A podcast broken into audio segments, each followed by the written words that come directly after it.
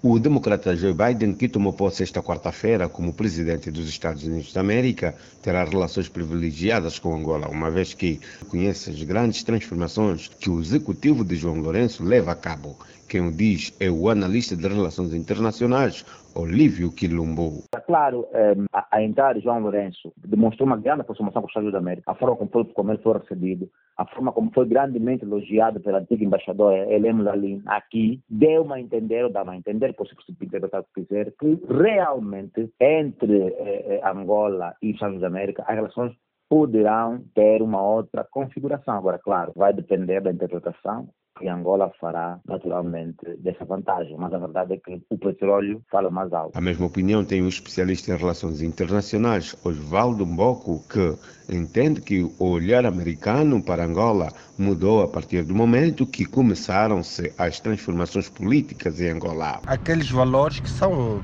defendido pelo Ocidente, que é uma, uma governação transparente, uma governação mais inclusiva.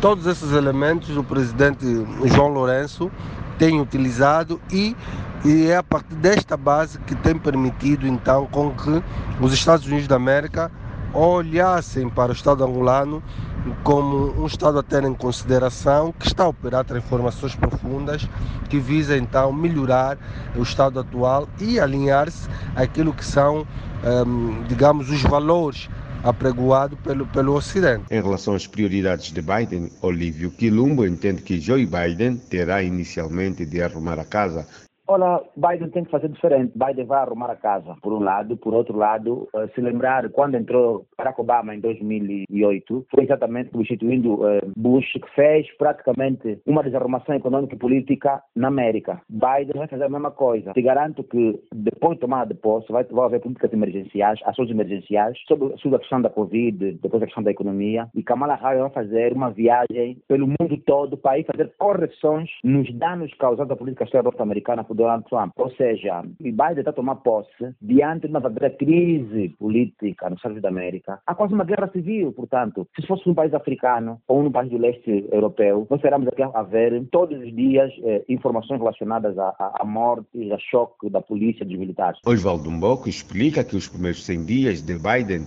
será doméstica, mas sempre olhando para manter a América como maior potência mundial. Os primeiros 100 dias do, do presidente Joe Biden será marcado por uma gestão muito mais doméstica face à crise sanitária que o país atravessa e terá que implementar estratégias e políticas que visam mitigar o impacto da, da Covid-19 do ponto de vista social, do ponto de vista econômico, porque é de domínio público que a Covid-19 teve grandes implicações nas empresas americanas, muitas fecharam. Agora, no plano externo, com certeza.